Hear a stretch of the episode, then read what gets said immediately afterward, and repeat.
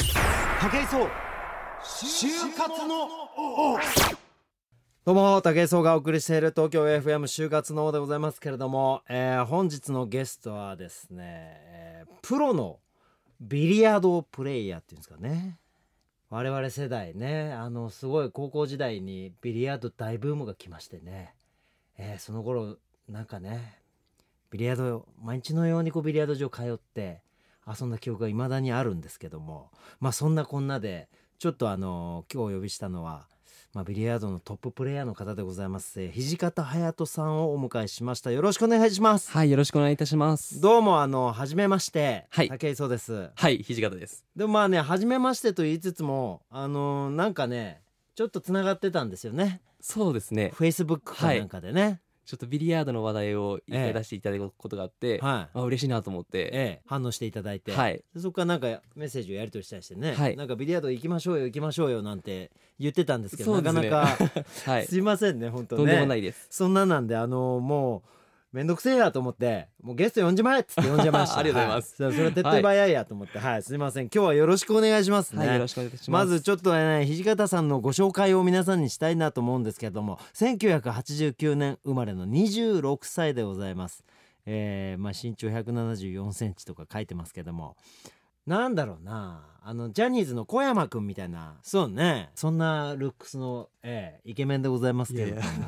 やはい結構な経歴をお持ちなんですよまずあの日本人最年少これ最年少なんですかそうです。あの僕16歳でプロデビューしてまして、ほえーそれがも日本のまあ最年少でプロ高入りした校という。生1年生学年でいうと2年生になるんで2すかね。年生、はい、高2の時にプロデビュー、そうです。はい、そして日本人最年少さらに18歳にてはい、海外の試合では優勝するというそうです。まあここれれもちょっとジュニアジュニアの試合なんですけあど、ジュニアの試合、はいこれななん何の試合だったんですかこれはえっと世界ジュニアってあい世う界ジュニア試合のまあちょっと種目がナインボールが有名だと思うんですけど、はいはいそれのテンボールっていう種目もありましてテンボールはなるいほど、そちらで優勝しましたほえーすごいですなジュニア世界最強だったわけですなその当時そうですねすげえななんかすげえな ねえリスナーの皆さんすげえいや人いや来ちゃいましたよそして、はいん最近で言うと2013年、はいえー日本国内のトップクラスの大会でもあるジャパンオープンという大会でですね10年ぶりに日本人選手として優勝されたというはい間違いないですか間違いないですああそうですか,、はいなんかそんな経歴をお持ちのそしてなんかお名刺いただいたんですけども2013年度は日本ランキングが1位だったという、はい、もうこのジャパンオープン優勝した年が公式戦4連続優勝とかもできてああそうなラんンですキねングも1位になりました、絶好調だったわけですね絶好調でしたね、あはい、らまあまあまあ日本で一番ビリヤードのうまい類の人が来たってことですよね要 は、ええはいビリヤード場はまあねいろんなところにビリヤードを置いてますけどいろんなあのでっかいゲームセンターとかいろんなところに置いてありますけどそうです街ねにもね、い、っぱいビリヤード場ってまだ今昔ほど多くはないですけど、はいねままだまだまだあこるう場所ねはいっぱいあります結構渋いビリヤード場が結構残ってますよね。そうですねはい僕はあの目黒のねあの、はいは権之助坂降りてってちょっと右に入ったところのビリヤード場にちょいちょい行くんですああそうなんですね はいえー、ちょっと昔からあるような、はい、階段を降りてなんか細いところに入ってった、うーん昔からそこによく行ったりとかですあそうなんですねええまああのなんて言ったらいいんですかねビリヤード僕ら高校時代に本当にあのハスラー2で、はいあ大ブームを訪れまして、はいみんなトム・クルーズになりたかったっていうねそうですよねはい、でとにかくあのブレイクショットをハードにヒットするっていう、うんはい、なんかそういう、でも何の技術もみんななかったんで誰も教えてくれる人もいなかったんで確かにとはにいかくただ目の前の1個を入れるっていう、はいなんかね全然面白くないビリヤードしてたなって 今考えるとそう思うんですけどはいはいでその後ね僕はあのーアンタッチャブルの柴田君に、はいあの子結構ビリヤードがうまくて、へえあ僕あの子にちょっとビリヤード仕込まれまして。ああそうなんですね、はい、あの誕生日にあのマイキューをいただいて、おおはい、そこからねちょっとまああのあじゃあマイキーもお持ちなんですねマイキューを持ってます、はいへえそのぐらいちょっとビリヤードは好きでああそのうやなっんてですねたんでそれでフェイスブックでビリヤードのことを書いたりとかしたら、反応してくれたのがなんかままささかかのの選手の名前もご存知でブスタマンテとかなんか フィリピンの海外のトッププロのフィリピンのはい英雄でございますすよねごいなと思って。ブッサバンテ、はいなんかねあのよくあの海外のスポーツチャンネルであビリヤードのはい世界大会とかやってやるっじゃてないまですすか、ね。はい。あれを見るのが好きだったんですよはいはい。なんなんだこの絶望的にうまい連中はと思 ってはいなんかそれでねあそうだったんですねはいで僕も僕もいつかビリヤードのプロはのい資格を取ろうと思ってるんですよ、はい。ぜはいひ。でその練習を結構してたんですよはい。であのー皆さんねリスナーの皆さんちょっとプロのビリヤードの選手ってどうやったらなれるんだいって思う、はいと思うんですけどあのーゲームがあるんですよねあのーそうなんですボーラードっていう、はい。ちょっとスコアの付け方はボーリングと全く一緒なんですけそうど、ですよねまあボーリングとビリヤードを一緒にしたわっていう、まあ点数の付け方だけボーリングで。そうですね、はい。でまずこうバーンとブレイクしてそこからはいスタートするんですけど、そうですブレイクしてバーッと割れたボールをこうポケットにこうどんどん入れていくわけですよ、はい。ボールじ10個使って。ね、10個使って、はいまあボーリングそのボのールが並びにこう並べんですよそねうでこう10個ねいワンピンそうですそうです。 2ピン3ピンみたいな感じで、はいこう1234っていうでこう割って列にみたいなでそれをパーンと割って1個ずつ落としていくんですけどミスしたらその1フレーム目の最初の数字になるわけですよ。だから例えば9ピン倒したみたいな感じで9に、はいその次1個倒したらスペアになるじゃないですか。はい。だからこれも9個球を落として最後あーい最後にミスったっつって最後もう1個入れたらスペアになるわけです。はい。そうやってボーリングと同じようにスコアつけてってそうです。確か210点平均ですよね。すごいですね。ぴったりです。 そうですよ ね。で、はい3ゲームやってそうです3ゲームです630点以上取ったらはい。プロなんですよね。はい。で意外とシンプルですよね。そうですね。誰に邪魔されるわけでもなく。もう自分の記録だけでいけるんで。そうですよね。はいだから上手くなっちゃえばいいってことですよね。はいでこれがねなかなかに難しいんですよ マジで難しいんですよね、はい。意外と難しいですよねそうですね。慣れちゃうとまだあのボールの狙い方ははいナインボールとかあって順番通り狙っていくんですけど、えボーラードは好きな球から狙っていけるえんで。そうですよねはい。ただなんかねボールとボールがこうくっついちゃったりとかそうなんです。あとなんか何行けばいいんだろうみたいなっていうの結構そうなんですよね何でもいけちゃうとその選択肢が逆に難しかったりもします。でなるべく自分のた手玉を真ん中あたりにこうなんかいい感じの狙いやすいところにこうついた後にこう戻ってくるようにみたいなことを気をつけたりとかしてたんですけごいどですねはい本当にその通りでございます。ね壁にくっついちゃったりとかすると、やりづらいこうからちょっと引いたりとかできなくなっちゃって、こう自分の手玉をコントロールできなくなっちゃったりするんですよね、でそれを避けるためになるべくこう壁に近いところに行かないように行かないように僕は気をつけてたんですけどおーまさにただ行っちゃうん ですよ力加減難しいんですあれよ本当に土もう方さほぼんほぼ壁ですもんね。壁ばっかりなんですよ何か起きたらすぐ壁ですよもう人生よりも壁が多いですよ確かにボーラードは、壁に囲まれてますからね。そうなんですよだから壁だらけなんですよもうあれ参ったゲームでなすかよなかその中で真ん中に持ってくるのはかなり難しいですね。はい、僕はあのでも一番よくて130点ぐらいしか取れなかったんですよ。はいええまあでも数ヶ月しかやって2ヶ月ぐらいしかやってないですけど。でも多分すぐ200弱は絶対いくと思います。マジっすか、はい。い、や行かねえんだよなちょっ と本当にこれお願いですけど今日本当にこれあの就活のとか言って番組で呼んでますけど俺マジプライベートですから今日。すいませんね、あリスナーの皆さん。これプライベートで本当に普通に友達呼んだみたいな感じで話してます から、あの武井壮がプロのビリヤードのプレイヤーになりたいだけですから、ええ、武井壮もう一つ就職してやろうと思ってますから、ええ、武井壮そういう生き物なんですよ、やばいはい職をどんどん増やしていきたい生きうんう物なんでんまさに就活の王なんですうけん。どすごいでですね。本当にそうですね。ええやっぱこの熱意をリスナーの皆様にお届けしたいわけですよだから今日はもう細かい話しなしないですよ本当にすいませんね白白っていう顔白っていう顔でスタッフが睨んでくるんでか軽くしますけど、はい。まあそんなこんなでねプロの資格を取るわけですけど、はいプロになったの16歳ですよねはい。これまあビリヤードとの出会いはどんな感じだったんですか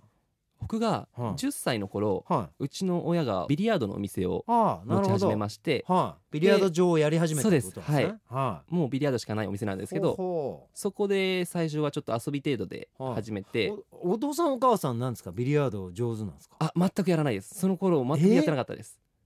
違うど素人なんですかそうなんです。はい。 完全ど素人です。そうなんですか、はいど素人も経営できるんですねビリヤード場はそうですね。自由に 第第さえあはれいば。、経大とそうですね。経営能力さえあれば。ハウス級が何本かあって台があればビリヤード台も結構多かったですね。10台ぐらいあって。 5店舗ぐらい一時期あったんですけど1回30代ぐらいのお店もありまして、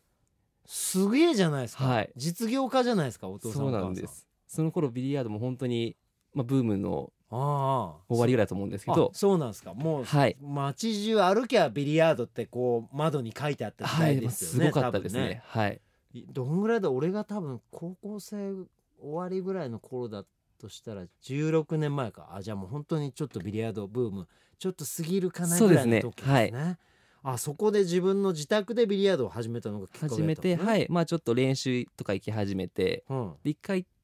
なんか小学生でビリヤードうまい子はいないかっていうテレビの依頼がありまして うん、えそんなすぐ上手くなるもんなんですかいやで全くほぼほぼやってなかったんですけど、うんなんか親が OK しちゃってうん、は2週間でうまく なれって言われてあそれで誰に教わったんですかその時はああまあもうそのお店のちょっとできるスタッフさんに教わっただけであまあそこからちょっと簡単なトリックショットっていうビリヤードに見せる技があるんですけどはいはいはいはいまあそれを練習して、あ何個まかあ、ちでょっきるとようできにるようにしてはいあすごいなんつってでもその後から結構2週間集中してやったんで、うんまあまあ真剣にやり始めて、上手くなったんですねはい二週間であまあ上手くなったというかそうですねちょっと好きになったあ好きになった、はいあだからそのトリックショットとか成功そうでですきねるようになって、ああ面白いなんて言って楽しいみたいなはいなるほどでももうでも6年ぐらいでこうビリヤードのプロにはいなるわけですけど、うんなんかもうその時にじゃあもうプロのビリヤードの選手としてもうやっていこうっていう思いがあったんですか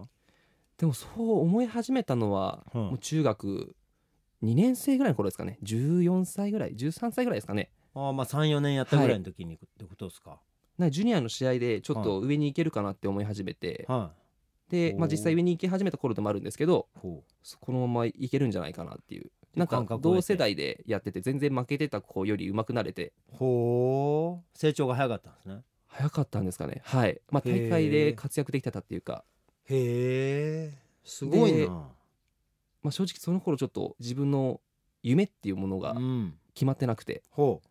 りぼあんえずじゃやありとした夢あったそんうだだなんかいやでもなかったですかねあなく、はいえー、まあじゃあちょっ一と冷め番てた身中学生だ近にったんですあけっどた、はいまあお父さんお母さんのやってるビリヤードそうです場はでいいつでも練習できるはいビリヤードだったらそんなに抵抗なく努力できるしそうですねちょっとじゃあこの道ちょっとやってみようでかもみスたいなポ感ーじツはいろいろやってましたあそうですかはいテニスも習ってて卓球昔家にあってえー、な家 何おお坊ちゃまそうなんですそういうこといやいやいや昔あらはちょっといろいろお仕事してたんで親が はい あそうなんですねでサッカーとかも好きで本当いろいろやっててマジっすかうわあそうなんですねちょっと武井壮とは違うよ幼少期を過ごした感じですねそうなん武です井壮かなり本当にのっぱらで育てられたみたいな感じだったあんで本当ですかええワイルドにね、でまあ、もその代わりちょっとあのいろんな野生の力がつきましたけどすごいですよねへえでも面白いですねあのービリヤードってやっぱり触れることは僕ら多かったんですけどでプロのビリヤードがあるってことも知ってたし、はいなんかハスラーとか見て、はいなんかあこういうでっかい大会がアメリカであるんだとか、なんかそういうのも知ってたのに、はいよしプロになろうってお若い頃は全然思わなかったんですよね。うーんでそういうふうにこう触れてよしプロになろうって思ってる人がこう目の前にいるって意外と不思議な気分なんですけど、はいでも今となっては僕絶対取りたい資格なんですよ。ああそうなんですねはあ、で絶対取るんではいちょっと教えてくださいね。ぜひぜひ日本一に教えてもらえてるかってこと絶はもう対取れると思います本当ですか、はいこうあのービリヤードのちょっとあのーもしこれリスナーさんがねよし俺もちょっとビリヤード始めてみようなんて人もいるかもしれないじゃないですか、はい多分いると思うんですよはい一回はビリヤード場に行くやつがはい現れると思うんですよ、はいもう何人かははいそういう人のためにビリヤードのこう適性とかはいこういう人上手くなりやすいよとかあと最初のうちってこんなことやってたらすげえ上手くなるよみたいななんかああるんですか、えっとビリヤードって最初の構え方とかはそれがすごい難しいんですねボールをつくことがい、なのでまず人の真似をうまくできる人あーあのーうまい人の形を真似できる人なるほどちゃんと聞ける人というか我流でやり やりすぎない人ほうほうほうほうほうはいモノマネ上手そうですねちょっと形だけでもうまくできてれば結構うまくできちゃうんでああそういうことか、すごいちょっと初心者の方でもあ全然ちょっともう持ち方がライフルみたいに持ってる人もいるしあこあうやってねなんかはいねこうちょブっとなサんかイクな感じで持ってる人そとうかなんねですよねいっぱいいますよねでもこう綺麗にスッとこう構はえい、られなんかれビリば、ヤード場でも写真とかあったりするんで、はいはいあそんな感じで構えれば打てるんだなみたいななるほどの真似をしてもらえると俺じゃねえか結構いけるかなみたいな俺じゃないですか、はい俺もうほんとモノマネの達人ですからじゃあフォームバッチリですね俺多分すぐ良くなると思いますでそこからちょっとはい形ができたら我流でもいいんですけどほはいなんかいきなりちょっとこうでこうだろうみたいな感じでやっちゃうとうなかなかうままくいかないんで変な癖ついちゃってそうなんですはいあーじゃあもう入りが大事なわけそうもうほんと入りですねでも大丈夫です俺入りちょっとブレてますけ どあ本当ですかでもあのあぶれた言われたことをすぐできるタイプなんでやばいですねはい、ほんと俺できそうちょ本当ね今年あのあの陸上の世界マスターズって試合が終わったとこなんですよはいでもうちょっと陸上からちょっとあの今解放されてるとこなんで今ねチャンスだなと思って新しいスキルを身につけるチャンスだなと思っあてあそうなんですねえーこの間にもうゴルフとボーリングとビリヤードぐらいはプロの資格を片っ端から取ってやりたいなと50歳までに全部取ってやりたいなと思ってるんですよすごいですね僕もええでもボーリングも好きで よくやってますボーリングもうま いの、うまいうまいのかわかんないですけどねそこそこよくやってますボーラードぐらいの点は取れるみたいなあでも最高250ぐらいおうマジかよでもアベレージ言うとそんなです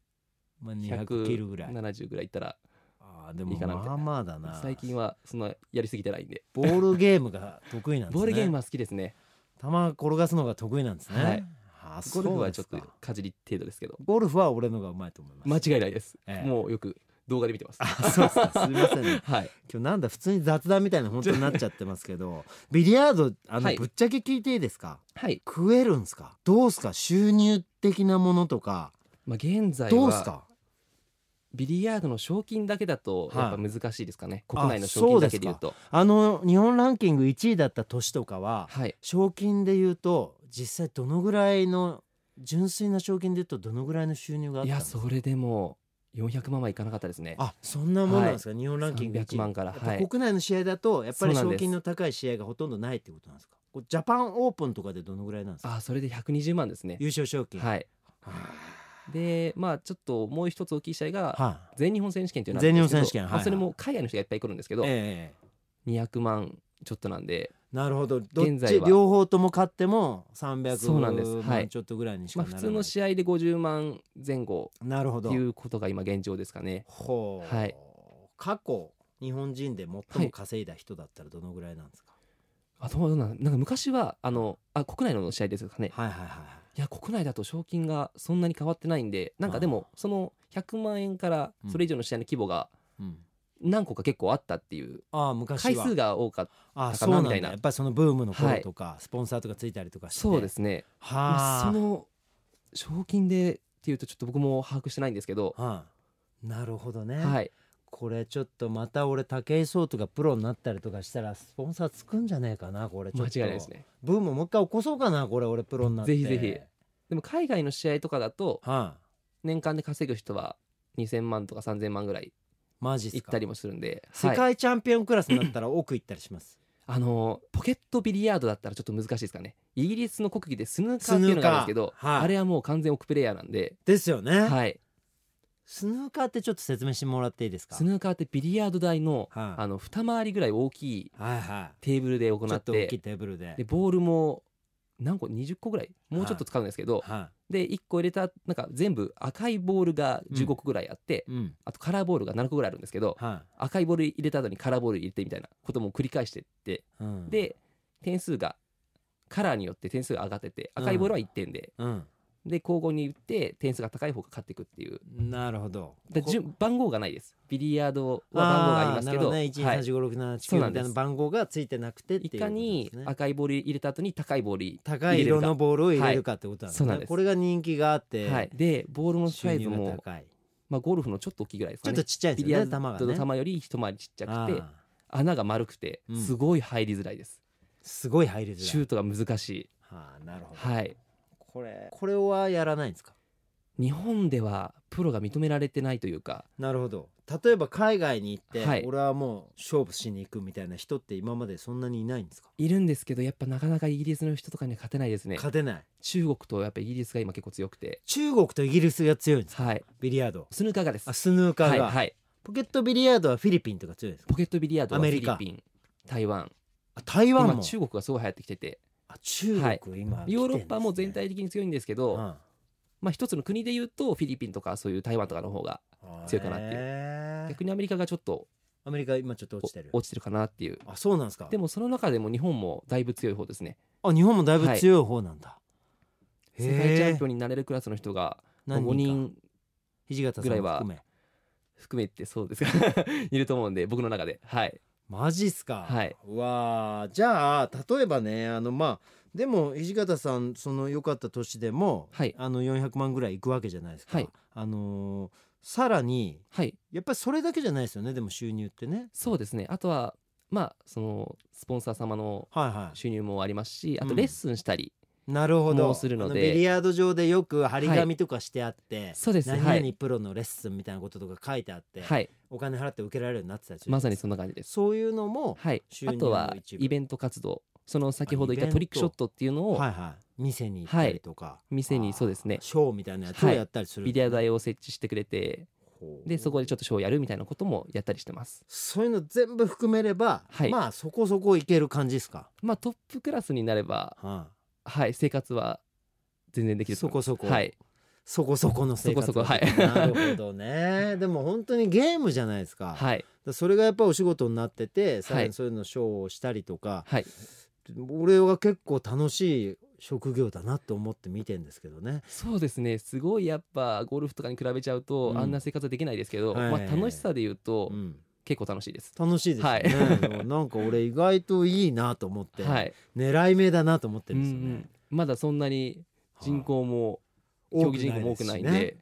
勝負しがいありますよね、特に10代の子とかだったら、うん、ジュニアの試合で勝負できちゃうと海外に結構行けるんであそうなんだ、はいそれもまた面白いですねあーそれ面白いだぜひね俺ちょっとおすすめしたいあの世の中におすすめしたいのは、はいあのー本当に学校とかでビリヤード部とか俺作るべきだと思う、はいないじゃないですかそうなんですよねビもうリヤー全ド国部っでて2つぐぐらいしかない二の個はい高校とあと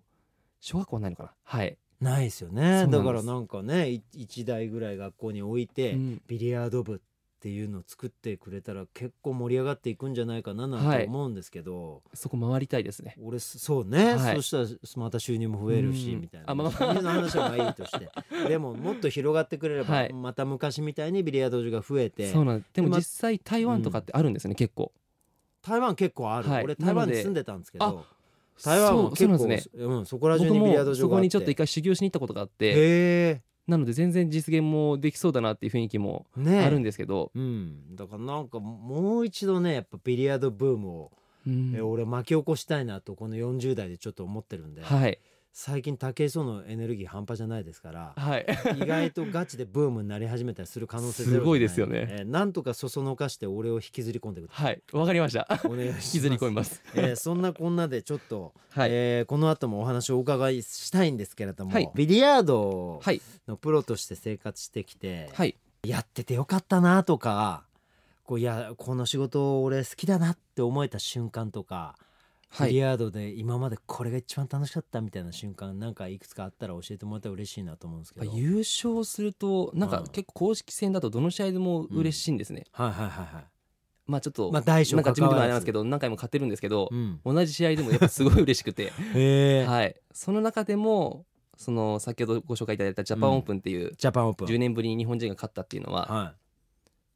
なんか周りの人もい。うん。すごい喜んでくれてるし、はあ。 10年ぶりでっていうのも10年前で優勝した人もアマチュアなんですねあ、そうなんですか。はいでもジャパンオープンって名前がついてるのに日本人が勝ててないっていうそうのなはんですやっぱりこうみんなじくじたる思いがあったんですね。決勝戦には行ったりするんですけど、はまあ、決勝戦に来る人ってやっぱ海外のトッププロとかあ、がはあ、大体来るんでに負けちゃったりして、なるほど。あのなかな勝かてる技術は全然あるんですよ日本のトッププロはも、いはいはいはい。ただ全然勝ててなくてへえ。まあビリヤードってね、はい本当にそのなんていうんですか、うまけりゃ勝てるっていうもそうのですねだけでもないですもんね。はい本当に絶好調のやつがいたらもう全然一回もつかずに終わっちゃうみたいなことは出せないみたいなありますもんね、はい確かにあのテレビ見てても本当になんかとにかくもうブレイクしたらそのまま突き切っちゃって本当にそうです全然相手の人出てこないじゃんみたいなこともありえるし、おじさん座ってるだけみたいはいな時とかありますもんね、 なんかね、はいほんで「オーマイガー」みたいな顔してまさに本 当そう帰ってくみたいな 時たまにありますもんね、はいえみたいな時ありますもんねそうなんですなんか大体のスポーツってやり合いですじゃないですか基本はね打って打ち返してみたいな基本はラリーですけどね、はいそれがないこともあるそうなっんてでこすとですね。あーまあ、でもねそれが逆に行き切って楽しかったりもするんですけどねビリヤード自体の魅力って何ですか一番の最初は魅力もう本当にはシュートもう穴にボールを落といす、はまあ、あいのポケッ音トとにかコンって入る。とか、まあ、ブレイクショットとか結構それも好きだったんですけどはやり始めるというんい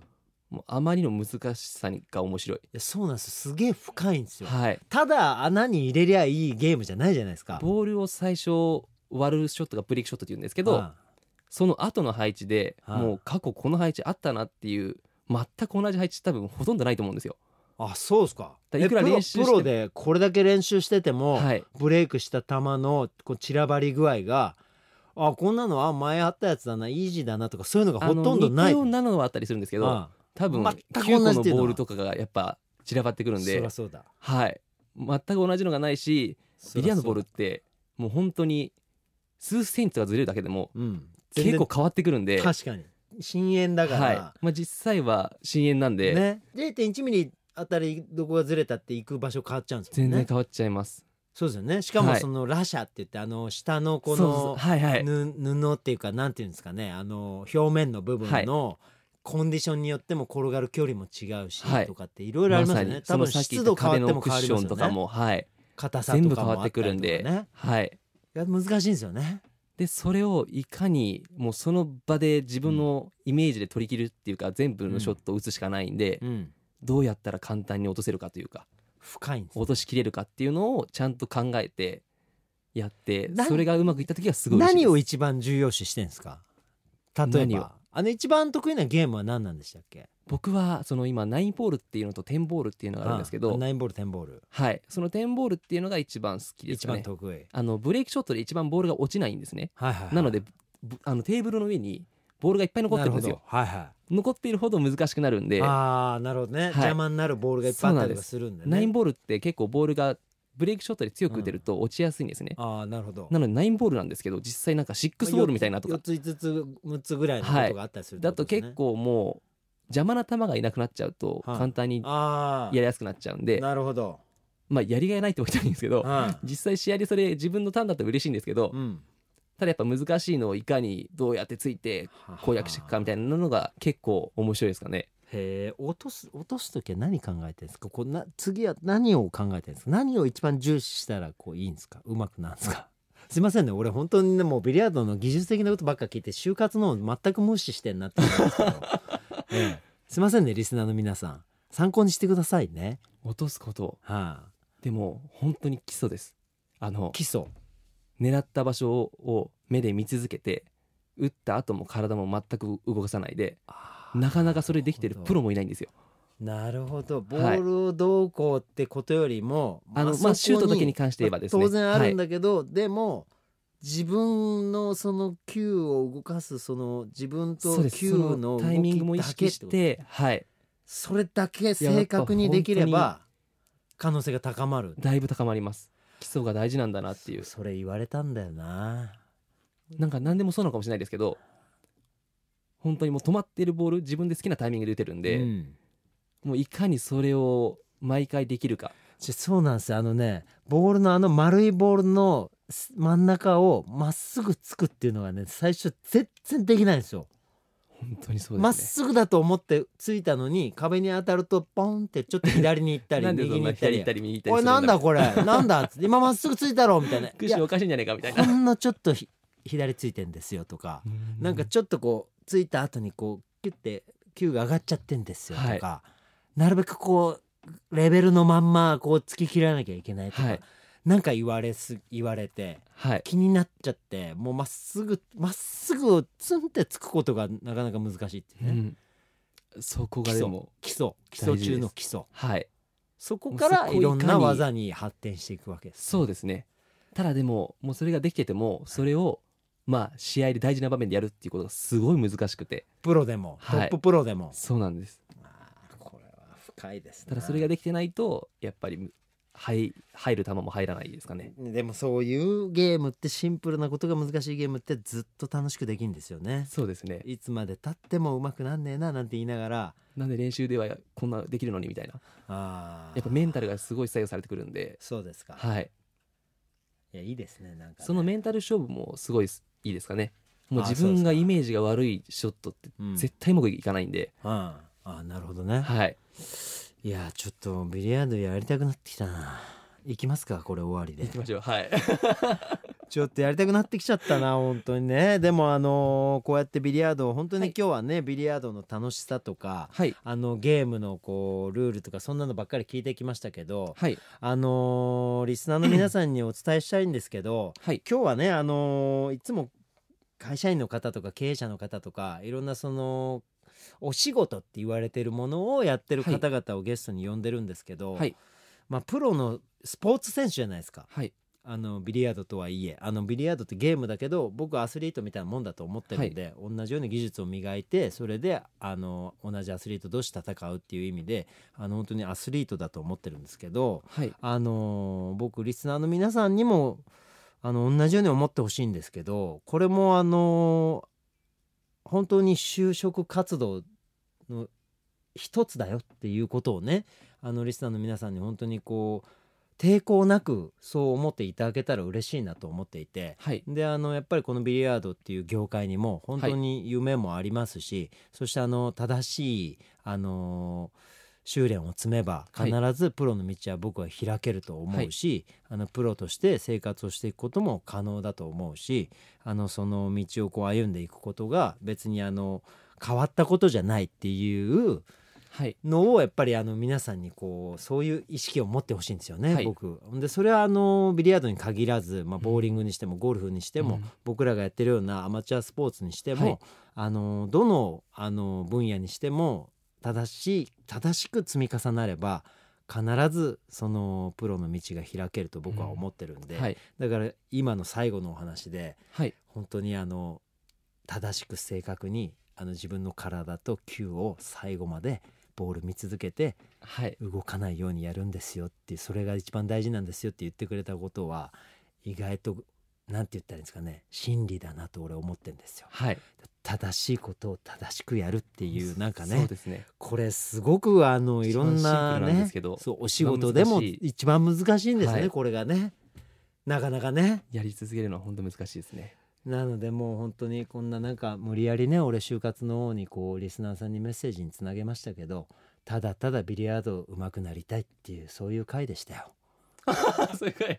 え本当にそういう回でしたね最後無理やりくっつけましたよ、俺それもう就活の王っぽくはいすいませんね本当ねとんでもないですんかねリスナーの皆さんもすすごい楽いしいでますせんね本当ねぜひねもう一度、えー2015年、えービリヤードブームを巻き起こしたいなと思って、はい私そのためにちょっとあのビリヤードのスキルを徐々に上げていこうとはいであのー今持てる財力を生かしてマイテーブルをお自宅にやばいですねええ超楽しいですよ置きそれ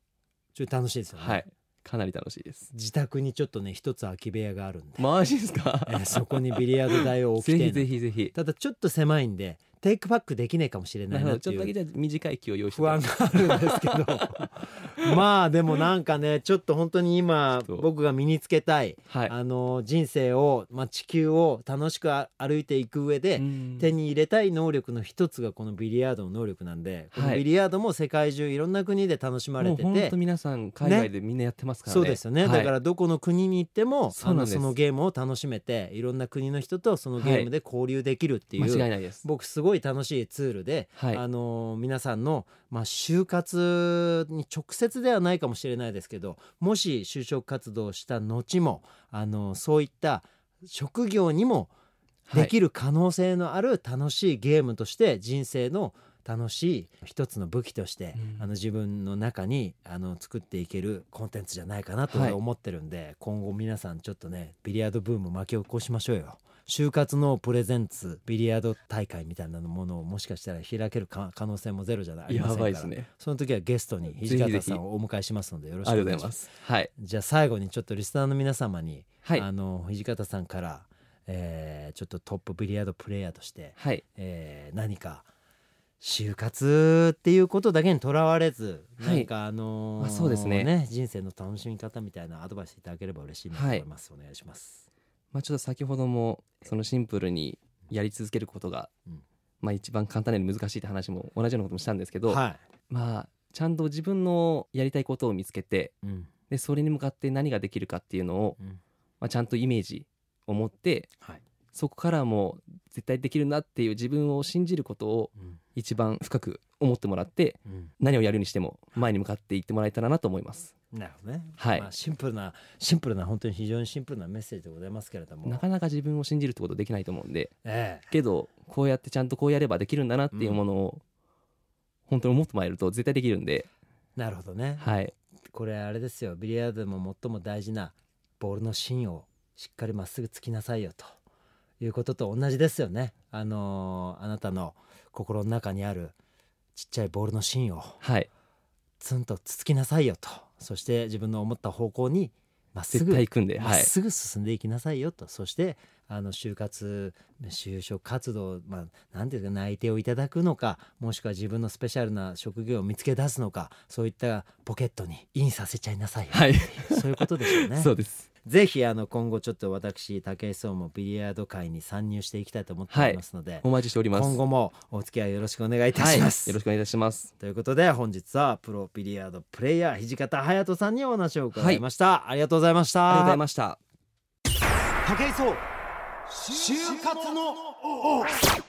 東京 FM 竹磯の就活のそろそろお時間となりました番組では引き続き皆様の声を大募集中でございます番組ホームページのメッセージフォームからさまざまなメッセージを私に届けてくださいよろしくお願いします、えー今日はもう本当に私の市場をがっつり挟んで、えーただただビリヤードのプロの資格が取りたい私がビリヤードのプロを Facebook でつなげて呼んでしまったという回でございましたけれどもいかがでしたでしょうか、えーそんなねあの本当に街にあふれてるゲームですよね遊びの一つねボーリング場だったりとかあのでっけえゲームセンターとかにビリヤードありますよねそういうところで遊んでるただの遊びもあのこういう風に見方を変えれば職業にもできて、えー一生そのゲームと寄り添ってあの楽しい人生を送る一つのあのなりわいにできるものだということを皆様にご紹介したかったので今日はそんな回にしちゃったんですけれども皆さんもぜひもしねあのそんなの仕事になんのかよって思うようなことっていたくさんあると思うんですけどどんなものもあの地球は仕事にしてくれますんであの正しい技術を身につけて正しい武器を自分の中に手に入れれば必ずあの自分の人生を豊かにしてくれるそういったあの職業というね素敵な武器が手に入りますので今日はあの就職活動という枠を飛び越えてそういった職業という武器を手に入れるというそういったプロの方をお呼びしてお話をたくさん聞いてまいりました。ということでね、えー皆さん来週も就活のぜひ聞いてやってください。そして皆さんの武器をまた増やしてくだされば嬉しいなと思います。お相手は竹井壮でした。また来週。